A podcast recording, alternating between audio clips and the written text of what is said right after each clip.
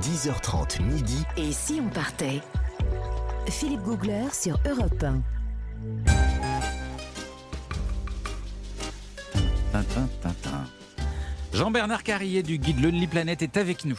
Et vous savez qu'il a vécu des aventures partout sur la planète. C'est sa force. Quand vous l'invitez à un repas, vous ne pouvez pas vous embêter. Vous mettez un point sur la carte. Et qu'est-ce que tu as vécu là? Et bing, une aventure. C'est dingue. Bah, Vous êtes- je vais vous vous un emmener. personnage euh, incroyable. Bah ouais, si vous le dites. Bah écoutez. euh, Euh, Sur je- le Stromboli, vous avez vécu un truc. vous. Alors, je vais vous faire vivre une expérience incroyable sur le Stromboli. Alors, le Stromboli, c'est l'autre volcan Ouais. actif de la Sicile, à côté qui- d'Etna. à côté de l'Etna, qui se trouve, euh, qui se trouve dans les îles éoliennes. Oui. qui se trouve elle-même à quelques dizaines de kilomètres au large des côtes nord de la Sicile. Oui. Et ça fait partie de la Sicile. Oui. Donc le Stromboli, il est sur l'île qui s'appelle Stromboli. C'est une toute petite île, c'est une île volcan. De loin, on approche en bateau, on prend un ferry, on s'approche et on voit, je, je voyais cet énorme cône surgir de la mer bleue, cette grande bleue. Déjà, la- le- au visuel, quand on l'approche, c'est très, très impressionnant. Pourquoi? et moi, ce que je voulais faire, mais parce que c'est un cône parfait. C'est un cône absolument incroyable. Très peu de végétation, juste sur le bas de l'île. Ouais. Et ensuite, vous avez ce cône, cette espèce de pyramide qui s'élève au milieu du- de la Grande Bleue. De quelle couleur il est? Et il est sombre, il est, euh, il y a quand même quelques taches vertes, mais il est très sombre. C'est une sorte de grosse cheminée, si vous voulez. Donc on s'approche avec le ferry. J'ai débarqué ensuite à terre et je voulais évidemment entreprendre l'ascension du Stromboli. Il fait à peu près 920 mètres d'altitude. C'est pas énorme, c'est faisable en une journée. C'est pas ça qui vous arrête. Alors c'est pas ça qui m'a arrêté. Alors pour gravir le Stromboli, il faut partir avec un guide. C'est obligatoire au-dessus de 400 mètres. Donc euh, je suis allé voir un guide sur place. Je lui ai dit écoute, euh, comment on peut faire l'ascension? Il me dit je voulais la faire le matin. Il me dit non non non non non.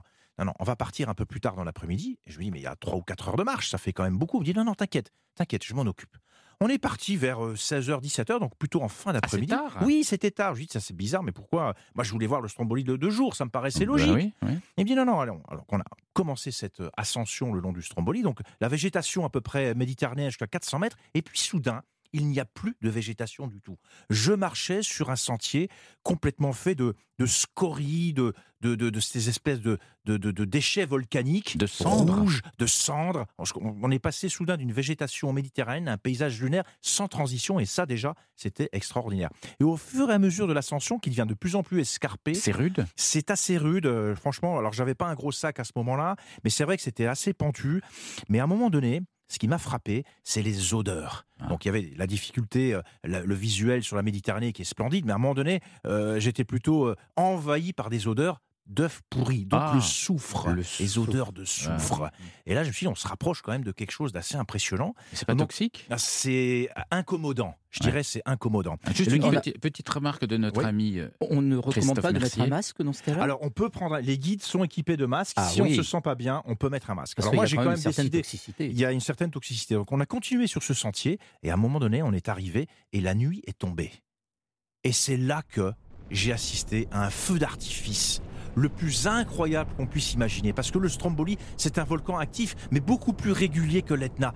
Toutes les 20 minutes, il vomit, il vomit ses entrailles de magma. Et ça, c'est un paysage absolument extraordinaire. Je voyais face à moi, à quelques, quelques centaines de mètres, le fond du cratère se réveiller toutes les 20 minutes avec des projections de lave incandescentes. Mais c'est un feu d'artifice, un spectacle pyrotechnique à nul autre pareil. Doit être Et en dangereux. pleine nuit, c'est ça qui est génial. Et c'est- c'est- c'était ça le, le- le- conseil du guide. On est arrivé là, donc il y avait le, contraste entre le, comment dire, le, la nuit qui tombait, cette espèce de d'heure bleue, et en même temps ces gigantesques coulées de lave, ces projections de lave incandescentes, rouge, orange. Et ensuite, à un certain moment, on peut, on peut voir sur un angle, cette lave, elle dévale jusqu'à la mer. Un espèce de grand toboggan de lave. Et j'avais ce spectacle sous les yeux. Mais on est vous en êtes à quoi À 100 mètres de on ça est, on est un peu plus qu'à 100 mètres là, quand même, hein. Mais on est vraiment pas loin. On n'est pas loin. Donc Ouais. on a à la fois les odeurs, on a l'odeur, on a le visuel de ces projections de Mais c'est pas dangereux. C'est pas dangereux parce qu'on est accompagné. C'est pas des grosses explosions, mais c'est des explosions suffisantes pour que la lave jaillisse. Et on a ce spectacle face à soi. Alors la coulée, elle n'est pas énorme non plus. C'est pas une coulée qui fait 100 mètres de large. Ce sont des petites coulées, mais c'est vraiment impressionnant et ça dévale jusqu'à la mer. Mais- Et ce spectacle-là, c'est un, c'est un, enfin, c'est, ça vous laisse des sensations physiques parce qu'en même temps, ce que j'ai oublié de dire, c'est que je sentais le sol gronder sous mes pieds. Ah oui, c'est que le volcan, il vit sous vos pieds. Vous avez l'impression qu'il y a un tremblement de terre quelque Mm. part. Il y, a, il y a un bruit aussi très sourd. Le volcan, il éructe, il rugit, il gronde, et ça, vous le sentez dans tout votre corps. Donc moi, j'étais vraiment dans un état à la fois d'excitation et puis un petit peu d'angoisse. Nathalie? Mais, alors, mais euh, on dort là?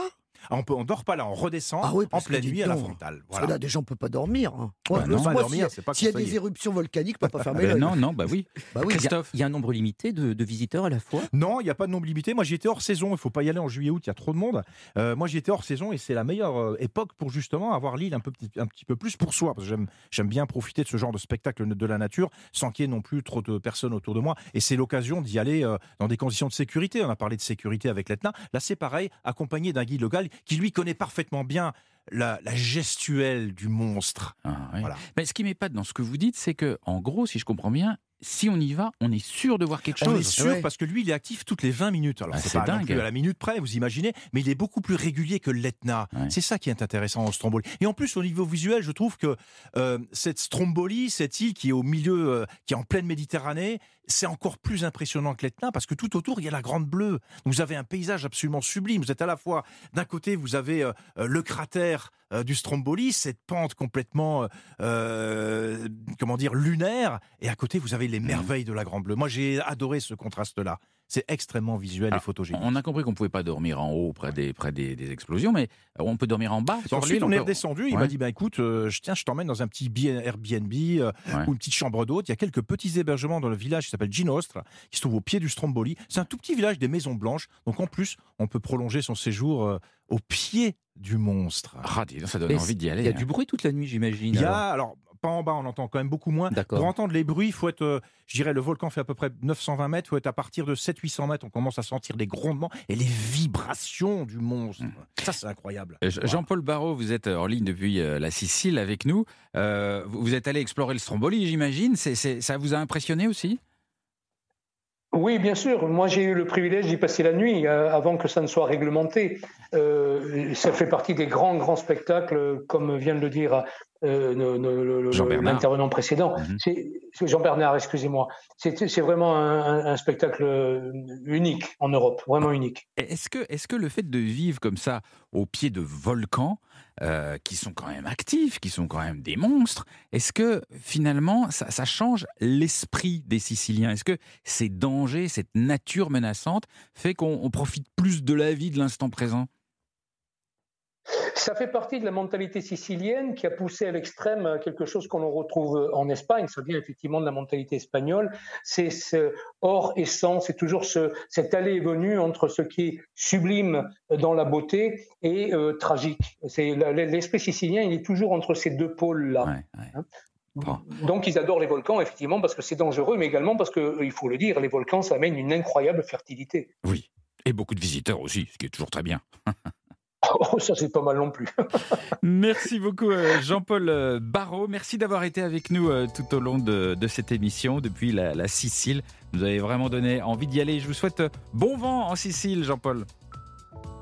Merci beaucoup et bon vent à votre émission également. À très vite. Dans un tout petit instant, on va retrouver Christophe Mercier qui nous expliquera comment revenir en meilleure santé qu'on est parti de Sicile. À tout de suite sur Europe.